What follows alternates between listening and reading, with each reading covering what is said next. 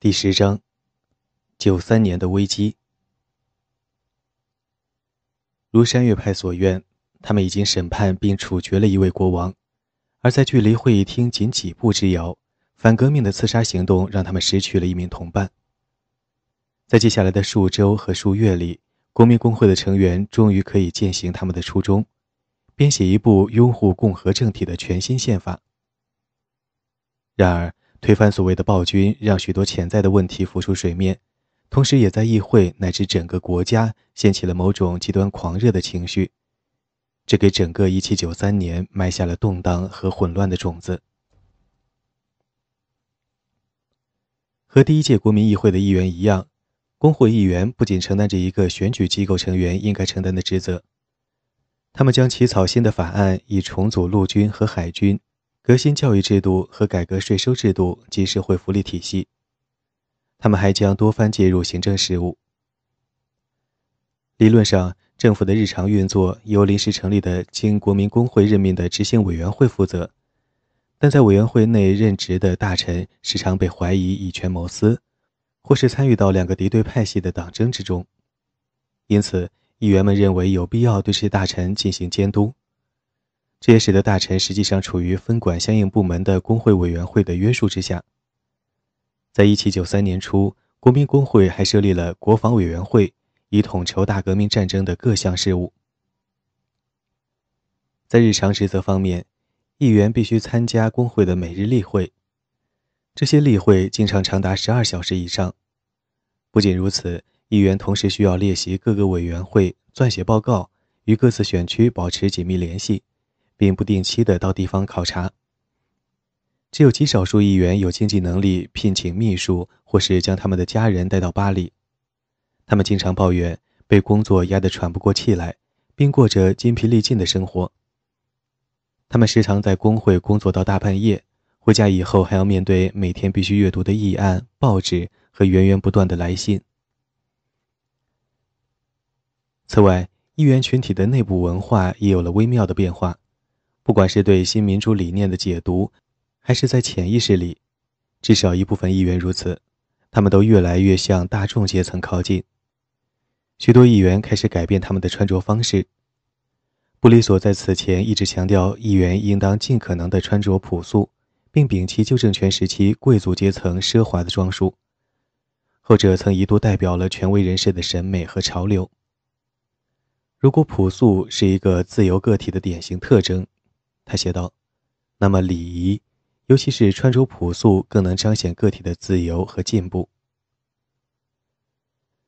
在一七八九年的数月间，铺粉假发、及膝短裤、银色搭扣的皮鞋和讲究的背心马甲，被许多革命者认为是糟粕，从而被摒弃，取而代之的是长筒皮靴和粗糙的外套。这些衣物多数已经在猎场或是战场上被磨损得非常严重了。不过，仍有一些激进者保持了原有的装束，比如罗伯斯庇尔，他终其一生都保持着佩戴假发和穿着及膝短裤的习惯。在皮埃尔·坎马于1792年写给妻子的一封信中，这样描述山岳派同事的衣着：“我们现在穿得像个乞丐，靴子和破烂的衣服就是我们时下流行的装束。当中一些人也开始佩戴红色的自由之帽。”前一年十月，这一潮流在雅各宾派重新流行，而在当下成为普通民众帽子的首选。这一时期的另一个特征是，人们在日常交流中更多的使用“你”这个代词来指代彼此，而不再用“您”这一旧政权时期流行的尊称。这一理念首先由以路易斯·盖拉里奥为代表的左派学者于1790年提出。并在雅各宾派推翻了旧政权后流行开来。到1792年末，甚至在一些正式场合下，人们也开始使用“你”以彰显无差别的平等。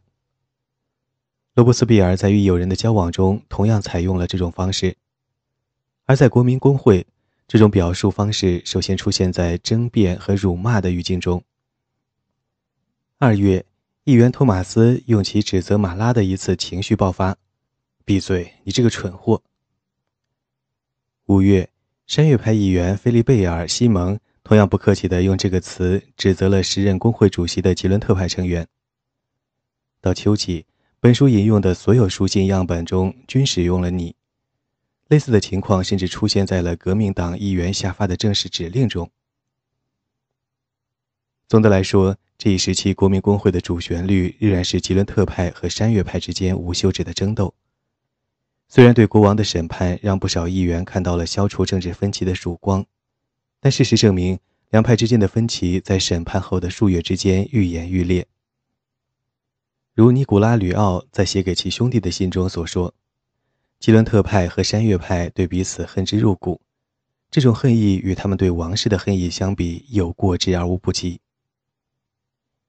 如果你是雅各宾派中的老人，吕奥认为自己正是这样，那么在有吉伦特派成员在场时，你甚至不敢说话，否则必然会招致强烈反驳。这太可怕了！征服世界。国王刚被处决后的一段时间里，山岳派一度处于权势巅峰。山岳派成员极其擅长展现他们的对手和王室之间千丝万缕的联系。例如，一大部分吉伦特派成员曾极力反对处决路易，并由此赢得许多平原派成员的支持。在二月初到四月初这段时间里，山岳派赢得了五次工会主席选举中的四次，以及几乎所有秘书职位的选举。法国政局天翻地覆。须知，国王被处决前，在政坛上取得压倒性优势的是吉伦特派。一月到四月初的国会辩论中，山岳派在最重要的记忆中同样表现不俗。吉伦特派试图重提九月屠杀，这一事件毫无疑问是山岳派的痛点，但吉伦特派的计划被屡屡挫败。因为山岳派此时已经成为部队改革和民主化进程中的绝对主导力量。二月，他们成功的喊停由吉伦特派主导的宪法起草工作，因为在他们看来，这份宪法草案无疑仅为精英服务，因而与大众无关，也与大众无益。对于山岳派在工会取得的压倒性优势，许多观察者曾发表过评论。山岳派在平原派当中非常受欢迎，整个平原派就是他们的票仓。朱利安这样写道。毫无疑问，在他们的主导下，大部分人将走向绝对的团结。然而，在这一时期，吉伦特派依然在扩张战争这一议题上握有主导权。毕竟，对战争的极力主张是让吉伦特派于1792年一月登上权力顶峰的立身之本。因此，当他们发现自己在国内问题上被迫处于防守状态时，便迅速将关注点转向国外。极力鼓吹向荷兰和英格兰正式宣战。当然，这时候的国际形势已经不可避免地让法国和英国处于敌对状态。英国政府早就对君主制在法国的倒台深感不安，而法国在对外战场上的节节推进，已经在事实上威胁到了荷兰的边境。一七九二年十二月，英国开始动员海军，并准备采取军事行动。面对这种情形，布里索派故技重施，像一年前那样大力煽动战争。而此后秋天，法国再次取得的胜利，则进一步合理化了吉伦特派的主战说辞，并成为他们引以为傲的谈资。一月初，曾参与美国独立战争的资深海军上校、吉伦特派的支持者阿尔芒·盖尚发表长篇讲话，谴责英国人在当前战争中自欺欺人的中立立场。在国王和人民的战争中，每一个人不是朋友就是敌人。在他看来，没有任何中间立场可选。随后，他表达了对战争的非凡构想，即当法国顺利解决与英荷两国的故事之后，他们将着手解放这两大强国所有的海外殖民地。亚洲和美洲都在呼唤我们。而且，为什么不将革命带到葡萄牙和巴西呢？一月十二日，布里索本人也传递出类似的信息：法国现在在财力、人力以及战舰的数量上与英国相比都占绝对优势，英国只剩下了一个大国的空架子。毕竟，他仍未从此前的战争中完全恢复过来。当然，在革命者的设想中，与英国的战争也将给印度带去自由。路易十六被处决后，英国王室下令驱逐法国驻伦敦特使，这一事件成为战争的导火索。英国此举无异于是对法兰西民族的侮辱，吉伦特派无法坐视不管，再一次提出对英国正式宣战。二月一日的会议中，布里索和两名吉伦特派代表相继提出了这一主张。当有人试图提出其他议题时，卢伟大喊：“战争，战争，唯一的主题就是战争。”布里索的主战论调和1792年时的并无二致，他宣称。不仅仅是为了法国而战，而且是为了更崇高的目的，将整个欧洲从暴君的手中解放出来。他们必须与英国和荷兰作战。尽管扩大化战争的主张由吉伦特派提出，但他得到了各派所有代表的支持。这一提案在国民公会获得一致通过，一些山岳派成员同样极力助战。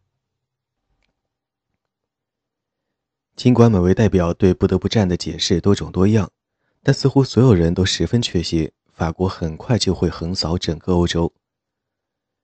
在二月至三月初这段时间里，代表们致信爱国团体、家人和朋友，无一不充满自信地预测共和国军队将速战速决，取得压倒一切的胜利。在工会代表中，无论是吉伦特派、山岳派，亦或是平原派。无不蔓延着一种非凡的乐观情绪。坚定的山岳派成员乔治·库东说：“我毫不怀疑，只要我们想，我们完全可以在六个月内解放欧洲，将邪恶的君主制连根拔起。”布里索的朋友波卡勒完全同意这一观点，并预测即将到来的战争将是一场足以结束所有战争的战争。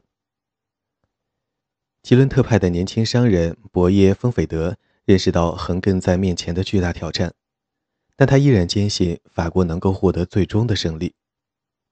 不再沉寂，不再满足于虚假的和平，不再为似有若无的恐惧所扰，我们拒绝任何妥协之念，我们终将拯救这个国家。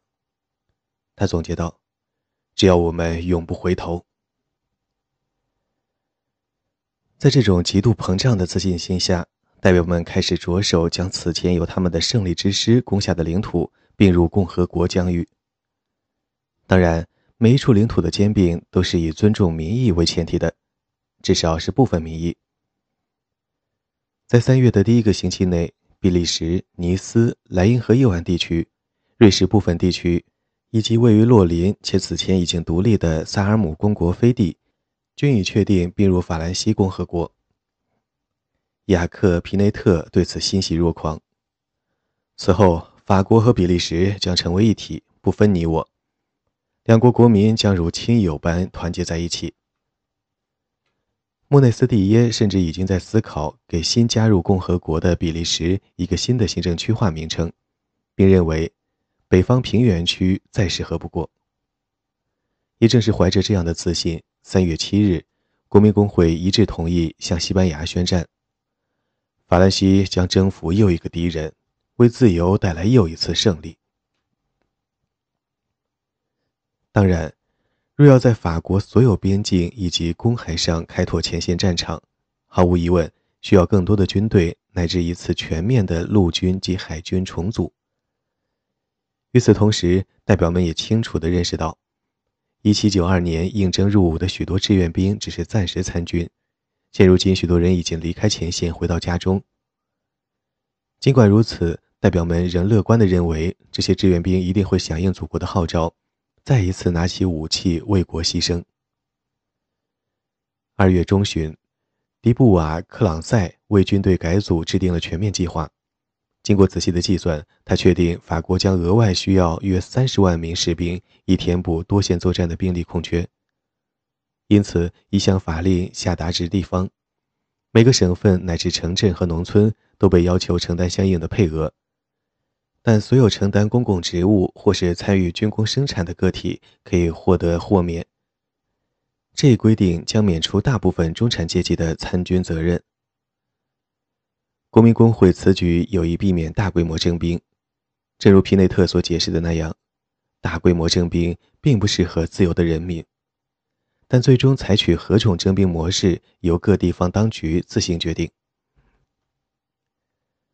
总体而言，扩充军队在大多数人看来并不是一件难事，因为这一时期法国人口庞大，青壮人口比其他任何一个欧洲国家都要多。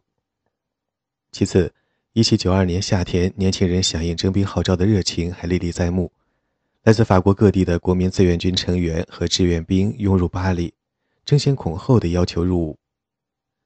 我们非常乐观，克劳德·安托万·布拉德向布雷斯特的友人吐露道：“毫无疑问，祖国正在生死存亡的关头的号召将为我们带来数量上远超预期的捍卫者。”普鲁多姆对此表示强烈同意。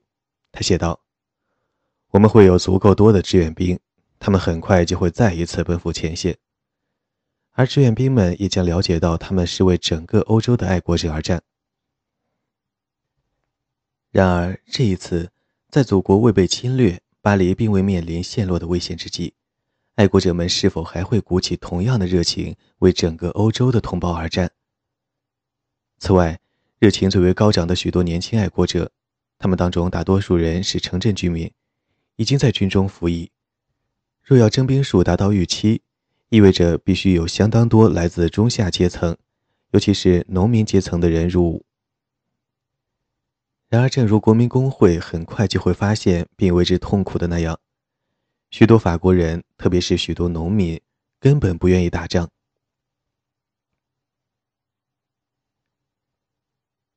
疯人派与女性意识的觉醒。这里的“疯”是疯子的“疯”。当国民工会的代表将注意力集中在征服世界上时，巴黎武装分子内部的政治文化也经历了相当程度的变革。一方面基于与国民工会的互动，一方面基于其内部动因。出身中产阶级的激进武装分子不断地在科德里埃俱乐部、雅各宾俱乐部以及巴黎各辖区委员会召开会议。始终在武装群体内部发挥着领导性的作用，这一点自革命爆发以来就从未改变过。但随着男性公民选举权的普及，越来越多的出身于平民阶层的爱国者加入这一阵营，主要表现为新一代街头民兵的壮大。他们中的每个人都在争夺权力和影响力。工人阶层当中具有高超的演讲技巧和组织能力。并且具有领导野心的个体，很快就在竞争中脱颖而出，一跃成为即将到来的政治激进主义舞台上的佼佼者。而他们此前从未有过登上政治舞台的机会。当他们在咖啡馆或是街头辩论场所遇到彼此，又或是在辖区和国民自卫军的会议中参与辩论时，总会掀起一次次雄辩，甚至是相互谩骂和诽谤。每一次的相互攻讦都引发了一定程度上的社会恐慌。更重要的是，这让不同社会团体之间的敌意日益激化，变得不可调和。在政治权力和政治声望的竞争中，一些地方领导人大力鼓吹更为激进的政策，一些人要求严格控制食品价格，并对生活必需品进行最高限价制度。一些人开始谈论重税，甚至是劫富济贫。此外，以暴力手段来解决一系列政治和经济困难，也获得了越来越多的支持。具体而言，即通过攻击一系列潜在阴谋者来煽动猜疑文化。在这一点上，中下阶层男性群体中的暴力倾向被发挥得淋漓尽致。这种普遍存在的暴力习惯，早在革命爆发之前就已经生根发芽。当中最极端的一群人自称疯人，他们自豪地佩戴起自由之帽，许多人开始蓄起八字胡，这在旧政权末期十分鲜见，但将很快成为男性武装分子的另一个象征。在六月初大众起义期间，代表们会提到控制国民工会大门的是一群蓄有八字胡的男人。然而这些激进派群体从来没有一以贯之的政治立场，而是频繁的相互竞争，或是与较为温和的派别争夺主导权。随着疯人派和吴涛酷汉在民众中的呼声越来越高。许多中产阶级激进分子也开始模仿他们的服装和粗犷的言辞乃至口音。记者兼市政官员雅克·埃贝尔出身中产阶级，但却通过在他的报纸发表诸多内容丰富而粗俗的白话文。据说由一名名为迪谢纳神父的炉匠主笔，在广大中下阶层民众中备受赞誉。到1793年中期，工会中许多激进的代表也逐渐自称无套酷汉，穿戴起他们的服饰，并开始使用他们独有的语言。当然。当中少不了“你”这个称呼的使用。最迟在1791年之后，激进派已经逐渐将人民理想化，将他们尊为革命的核心和灵魂。因而，一个必然的论调在此时出现：许多富人是利己主义者，比起人民的功利和国家的救赎，他们更关心私人财富，也因此有可能为各种阴谋所蛊惑。富有的资产者越来越经常被拿来与逃亡贵族和顽固派神职人员相提并论，三者被共同划归至革命的对立阵营。罗莎莉·朱利安写道：“自私、自利以及腐败，这三个由贵族、牧师和富人所共有的怪物，一直压在穷人的头顶。”无套酷汉领袖弗朗索瓦·昂里奥在辖区的演讲中直言。富人已经主宰法律足够长时间了，现在该由穷人们取代他们了，这样才是富人和穷人之间真正的平等。这位领袖因为早前在国民自卫军中的突出表现而一路高升，他的父亲是巴黎郊区的一名农民。一七九三年初，巴黎武装分子继续努力向工会施加压力。正如他们以前试图影响立法议会的辩论一样，在街道和礼堂附近举行示威活动，在获得代表许可的情况下，带领游行队伍穿过工会大厅。另外，国民自卫军新进的变化给巴黎民众带来了更深远的影响。自1792年夏末以来，国民自卫军已经逐渐与各辖区的警卫队合并，并处于各辖区的领导之下，因此。发生在1793年春季和夏季的多次面向国民工会的示威活动中，许多示威者装备着诸如长枪和步枪等武器。到五月末至六月初，巴黎武装分子将通过武力威胁的方式，将他们的意志强加于国民工会。此外，年初的这几个月也见证了女性在政治舞台上的崛起。必须肯定的是，自革命爆发以来，女性就密切关注并参与了大小政治事件，但是现在，大批出身于中产阶级乃至大众阶层的女性愈发强调她们参与政治的权利。引发这一变化的部分原因在于不断上涨的粮食价格，而妇女在传统意义上始终扮演着粮食供应者和监护者的角色。在1793年2月的巴黎骚乱浪潮中，女性将成为主要参与者之一。他们抗议包括面包、咖啡、糖和蜡烛等一切生活必需品价格的居高不下。其中许多洗衣女工尤其强调肥皂和苏打价格的节节攀升。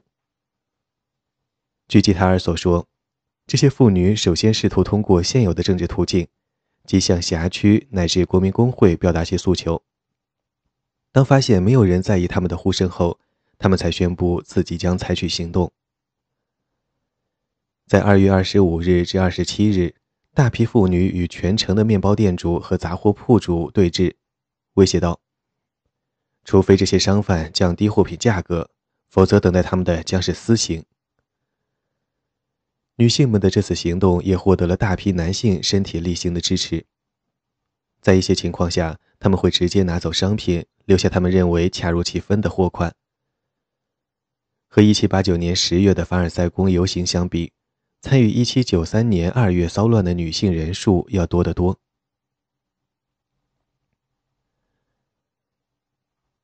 女性参与政治的另一个主要推动力在于，越来越多的男性离开家庭，去往前线参与战斗。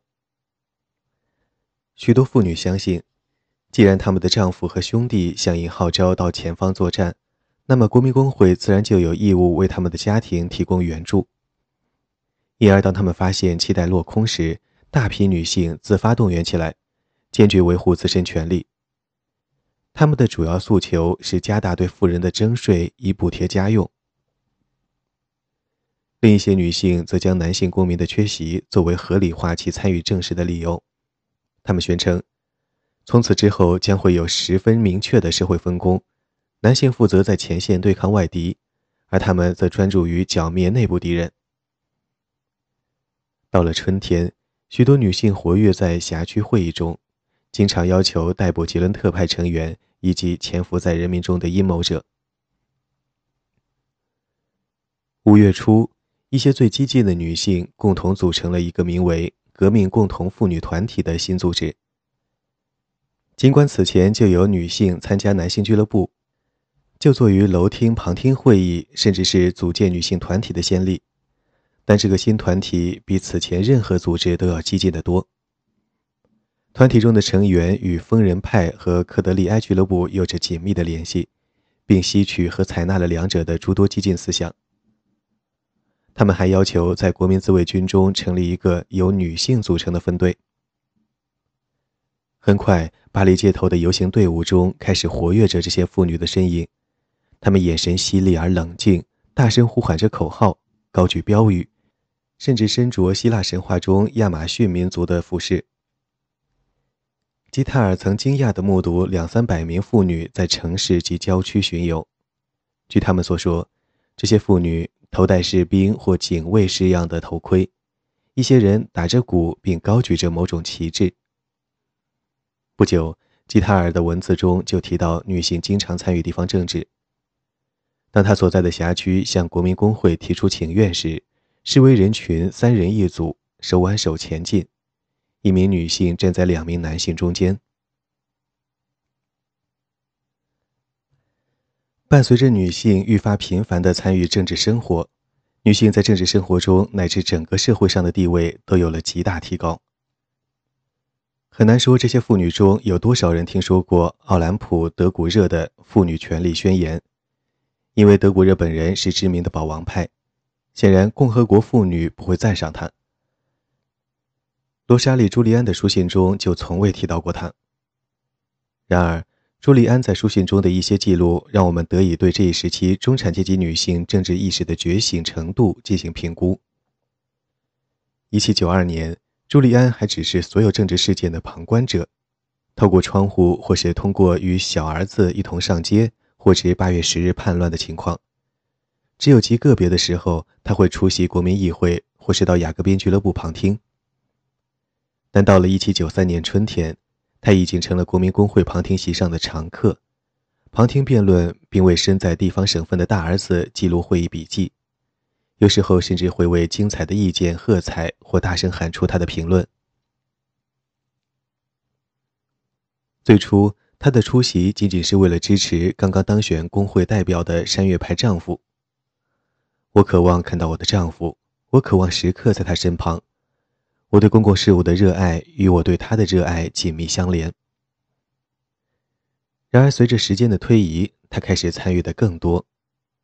在一次偶然的餐桌谈话中，她丈夫的同事波兰特·巴雷尔断言：“巴黎妇女既不喜爱革命，也不关心共和。”这句话迫使罗莎莉主动参与到谈话当中。她回应道：“我认识的所有女性都是爱国者，也都是共和国的支持者。”你可以说他们不关心所有的喧嚣和混乱，但不能说他们不支持革命。巴里尔的错误在于，他所讨论的女性实际上只是贵族阶层的女性。事实上，罗莎莉宣称：“我由衷的为我是女性而感到快乐，这比从你们身上获得的快乐要多得多。你们男人拥有一切，但又太过骄傲自满，而我们女人。”人类灵魂中最敏感也最富有爱心的一部分，却往往被遗忘。他相信，已经有许多女性成了真正的斯巴达勇士，罗马共和精神的传承者。他们当中的许多人，甚至比男性更具有共和精神和美德。朱利安在国民工会中的积极参与，同样揭示了这一时期巴黎政治文化的另一个新变化。就坐于楼厅旁听席的民众，不论男女，愈加频繁地在口头上干预辩论和会议。然而，在早前的一七九二年九月，国民工会明令禁止旁听席的公众在会场发出任何声音。起初，代表们也一致努力让听众保持安静。这一规则一直持续到1793年初。二月一日，当旁听的公众因布里索的演讲爆发出欢呼声时，这一行为仍被认为是不合适的。但当场有一名代表大声说道：“在这种情况下，旁听席的听众应该因为勇于打破规定而受到赞扬。”第二天，当工会正式宣布尼斯将并入法国时，整个议会大厅再一次爆发出了欢呼声。此后，旁听的公众通常被允许可以自由发表意见，尤其是在山岳派成员担任工会主席的时期。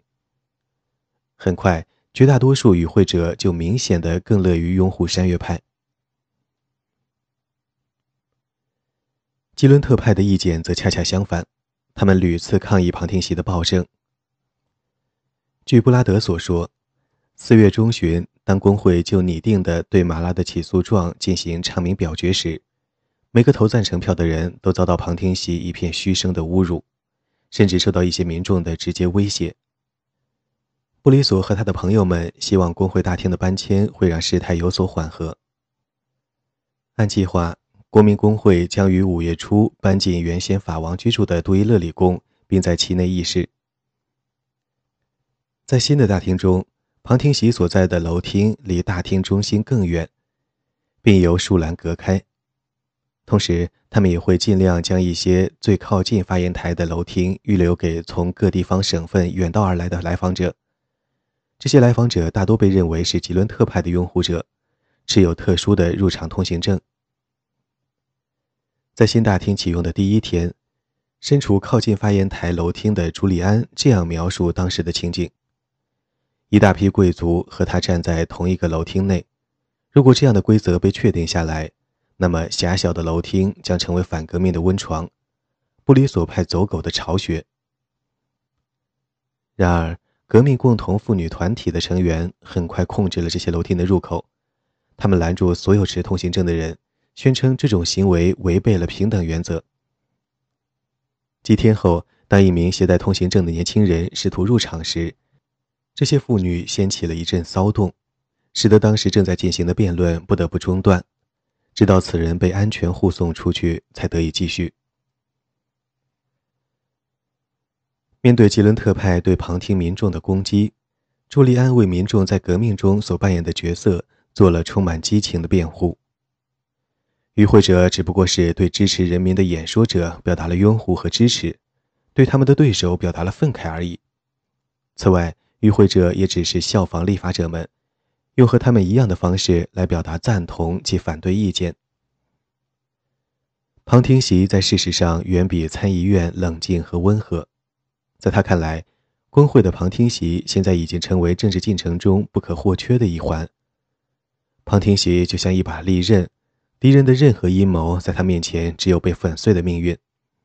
旁听席的民众是共和国最诚挚、最优秀的爱国者。最初，二月出台的新征兵法获得了巴黎激进分子和大众阶层民众的强烈支持。据报道，大多数辖区征得的兵员数量远超配额，有些甚至超过了两倍。和1792年夏天一样，在去往前线之前，大批青年男子再一次在工会大厅里狂欢，他们大声欢呼并高唱爱国歌曲。然而，当民众意识到许多中上阶层的人拒绝应征入伍时，他们被激怒了。一些工人阶级的民众宣称，除非所有阶层都响应号召，否则他们不会动身。至少要让富人支付高额税款以补贴穷人家用。据朱利安所言，富人十分抗拒到前线作战，而与之相对，勇敢的无套酷汉坚持不愿意孤身上战场。这一矛盾一直发酵至四月和五月，并使整个辖区的温和派和激进派之间产生了不小的裂痕。而前者正是吉伦特派长期以来极力拉拢的人群。吕奥在给兄弟的信中说道：“许多衣冠楚楚的人在香榭丽舍大街上聚集，他们非但不应征，还要大声抗议。甚至有传言称，有些人高喊‘共和国倒台’。这些传言进一步证实了朱利安的猜想。”即上层阶级无疑与反革命分子有说不清道不明的瓜葛。整个夏天，巴黎各辖区贫富阶级的对立将愈演愈烈。残暴的内战，征兵问题上的纠纷不仅是新一轮巴黎动乱的起因，而且还将很快诱发许多地方省份的全面暴动。到一七九三年，地方政治形势已然变得空前复杂和动荡，国民工会内部的派系分化又使权力进一步下放成为必然。这一时期，工会代表们频繁质疑同事的政策，甚至是忠诚，并在家书中大肆批判竞争对手。各省对国民工会的决议和法令不以为意，自行解释，甚至置若罔闻的情况十分普遍。下级行政区划时常拒绝服从省级命令，这种情况到了基层城镇和农村，就演变成不听从任何上级指令。各级行政人员都尽可能拖延执行他们明知道不受欢迎的法令。各省各镇都面临着不同的分化和敌对问题，因此亦很难从中总结出共同的规律。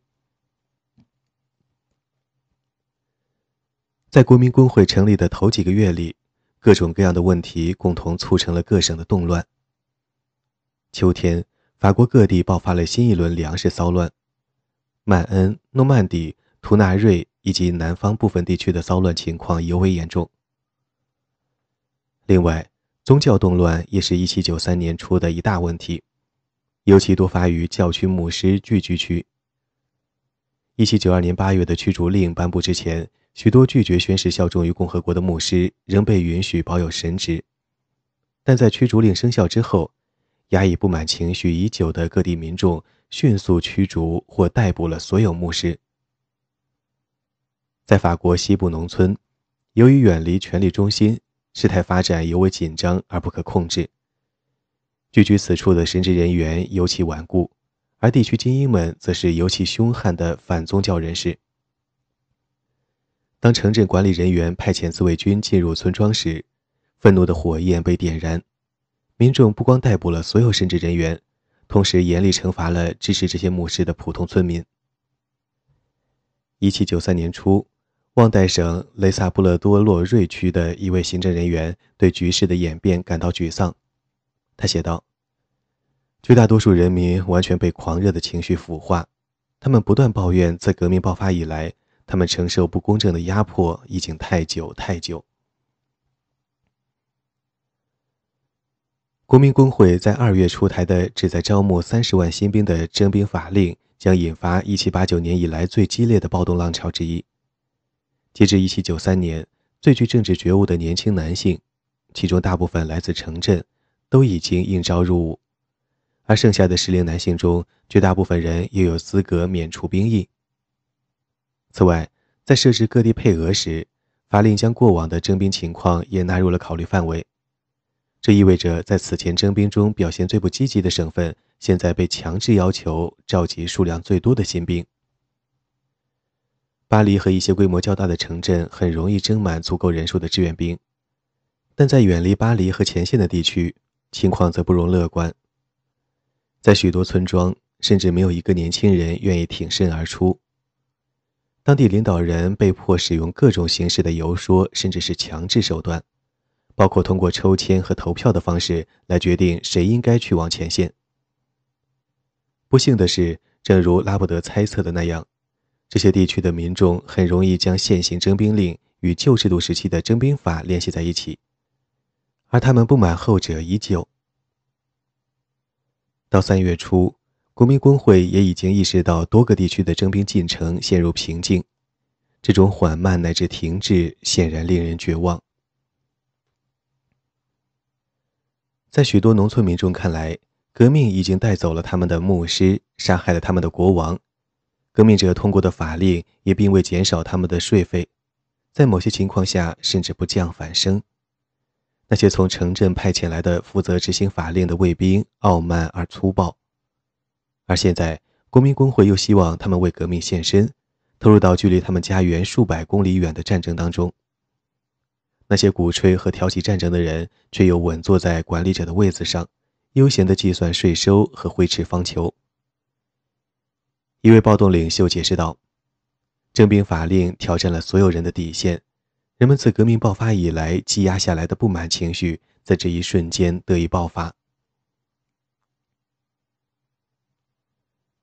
不久之后，法国各地相继传出了暴动的消息，包括阿尔萨斯和洛林、弗朗什孔泰、勃艮第、奥弗涅和朗格多克，以及一些一般站在爱国立场的城镇。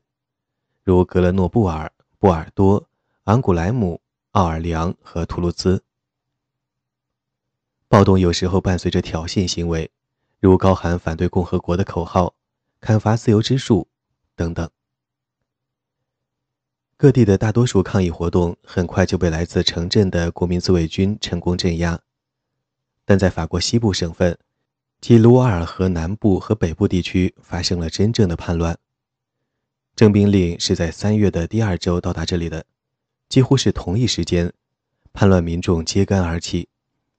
许多令人恐慌的消息涌入国民工会，如布列塔尼、诺曼底、安茹、曼恩以及普瓦图西部的诸多城镇被农村民众包围。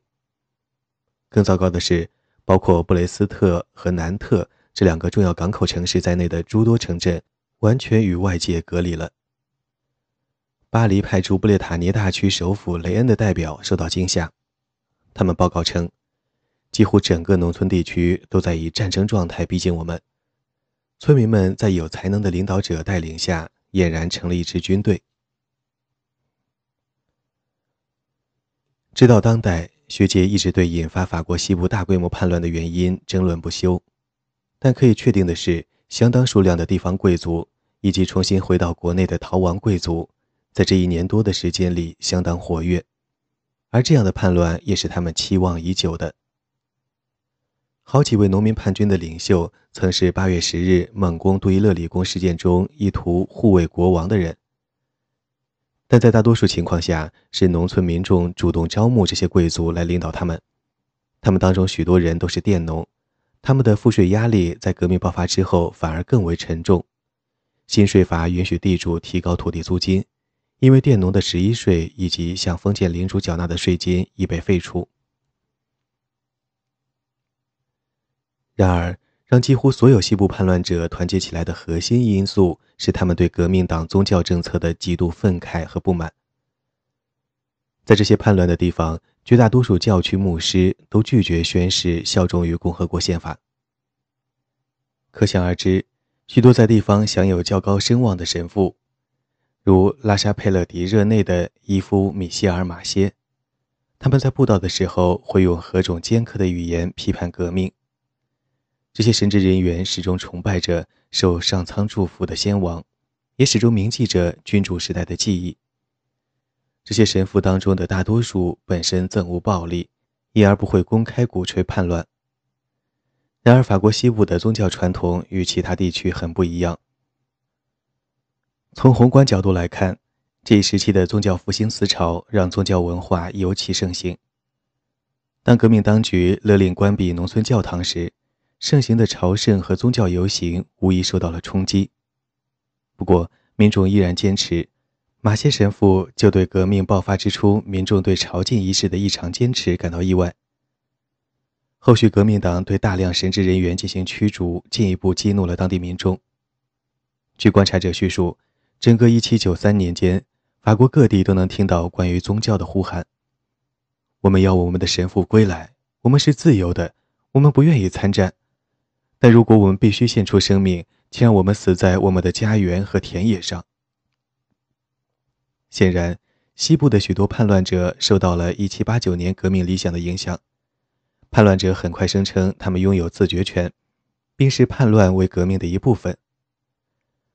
旺代省的一名叛军领袖写道：“你们这个所谓的共和国政府高举人民主权的旗帜，好，这个主权国家的人民渴望有一位国王，渴望能够自由的信仰宗教，这一直是人民的意愿，但你们却鄙视他。现在所有人民都挺身而出，彻底向暴政宣战。此外，许多人因为对革命和革命本身的不满而加入叛军。”被围困的大多数城镇最后都能抵挡农村叛乱者的攻势，但那些陷落城镇中的爱国者却可能面临激烈的报复，甚至是屠杀。如果爱国者在自卫交火的过程中杀死一些叛乱者，那么事态将更为严峻。在蒙泰居、穆尔塔涅和马谢库等市镇，有数十名乃至数百名爱国者遇害。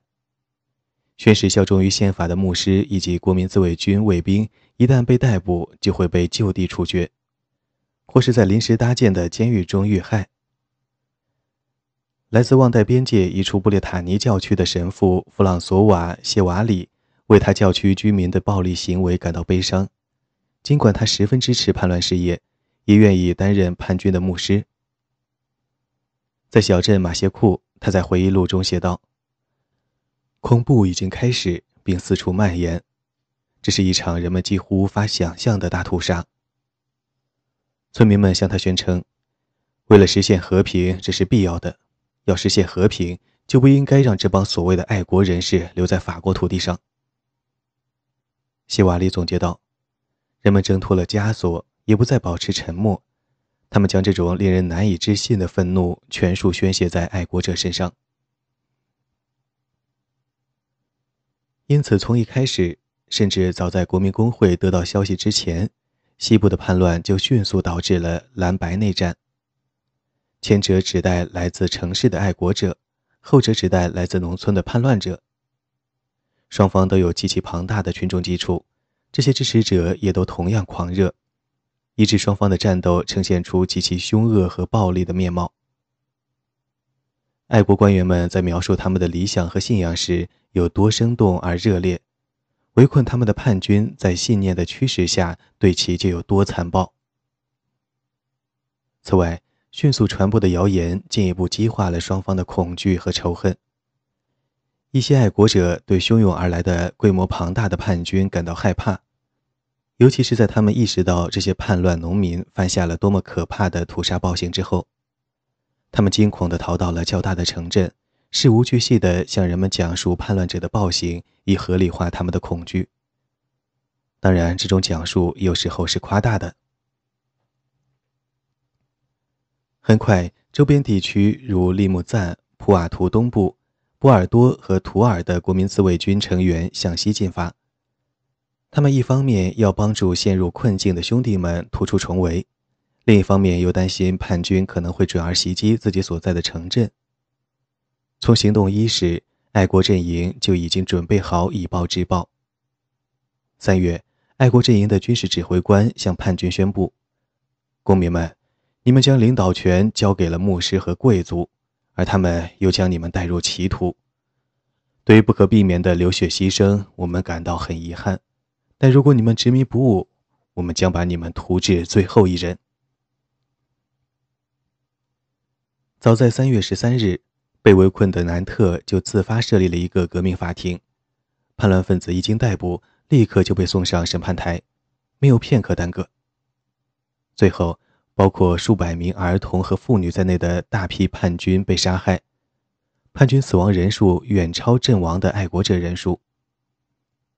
但是，这种相互比较丝毫无法掩盖双方在这场悲剧中造成的恐惧。正如希瓦里神父所说，两边都是同胞，他们愤怒地把死亡矛头对准彼此，将人性彻底抛之脑后。最终，爱国者成功镇压了由三月征兵法令引发的卢瓦尔河西北大部分地区的暴动。即使在布列塔尼这个叛军最为猖獗的地区，革命党官员和国民自卫军成员也最终击溃了叛乱者，并处决了诸多叛军领袖。但在卢瓦尔河南部，包括普瓦图西部、布列塔尼南部以及安茹等后来被统称为旺代的地区。共和党人可谓经历了惨败。和图尔和北部地区相比，南部区域的城镇分布更为稀疏，因此原本驻扎在此处的国民自卫军成员数量就相对较少。更重要的是，驻扎在此地的正规部队的规模也远比别处要小。本地贵族以及几名有才能的平民由此得以凭借出众的军事技巧，迅速组织起叛军。这支旺代叛军在行军过程中高举带有十字架和圣心等宗教符号的旗帜，并很快取得接连胜利。他们时常在灌木丛中伏击爱国者军队，这些灌木丛中满是石块和树干，更像是一堵堵墙。在此后几年里，旺代叛乱将在爱国者心中留下国内反革命运动最可怕、最可恶的印象。